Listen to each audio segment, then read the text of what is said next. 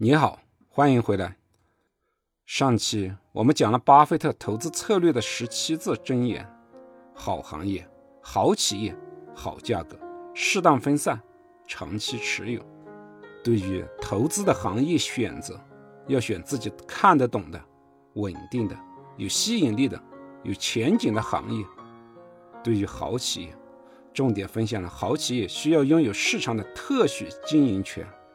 要被消费者所需求，无法替代和自主定价。对于好企业，还有其他更客观的指标吗？曾经有人问巴菲特，如果只用一种指标去投资，你会选什么？老爷子毫不犹豫地说出了 ROE，也就是净资产收益率。在他看来，那些 ROE 可以维持在百分之十五左右，并且不需要股东追加投资。就可以盈利的企业是非常好的投资项目。也就是说，净资产收益率 （ROE） 是巴菲特评估好企业的非常重要的指标。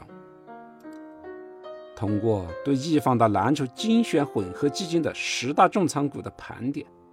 发现不管是现在持有的重仓股，还是过去所持有的重仓股，ROE 都非常的高，符合老爷子的标准。目前重仓的十只股票，四只白酒股的 ROE 常年都在百分之二十以上，泸州老窖百分之二十八，贵州茅台百分之三十一，五粮液百分之二十五，洋河股份百分之二十。不管是过去还是现在，都拥有这么高的 ROE，这就解释了张坤为什么会这么喜欢白酒股。两只港股也非常高，香港交易所百分之二十五。腾讯控股百分之二十八，只有平安银行的 ROE 稍低一点，为百分之九点五八，但持仓比例只有百分之五，不像其他几只股票一样，直接就按照上限接近百分之十的比例持有。过去所持有的重仓股，中国生物和爱尔眼科也都高达百分之十五，但没有现在持有的这些股票靓丽，所以。现在已经不在他的十大重仓股里了，可见张坤还是秉承了巴菲特的选股策略。在选股中，ROE 可以作为一个比较重要的指标，来判断企业过去经营的好坏，这会提升选中牛股的命中率。我们再聊一下好价格，再好的行业，再好的企业，买贵了都赚不到钱，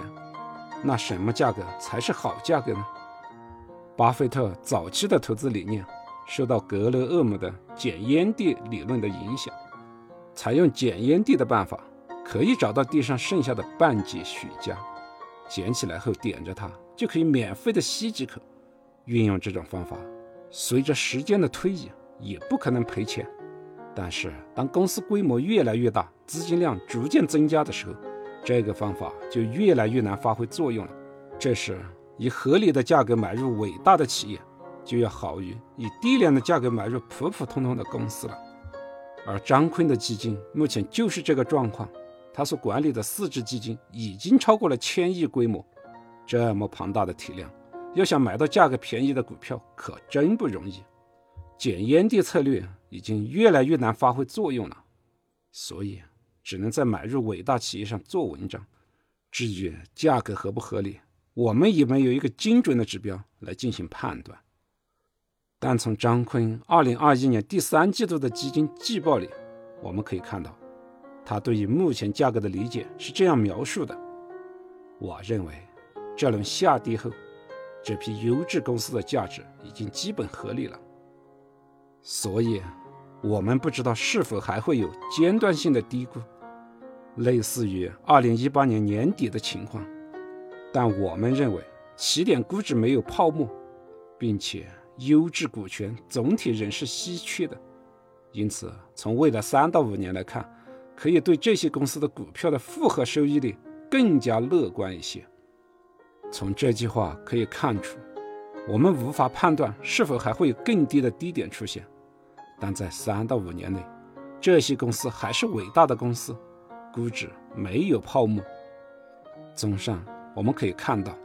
在选择好公司、好价格上，张坤依旧是巴菲特价值投资理论的实践者。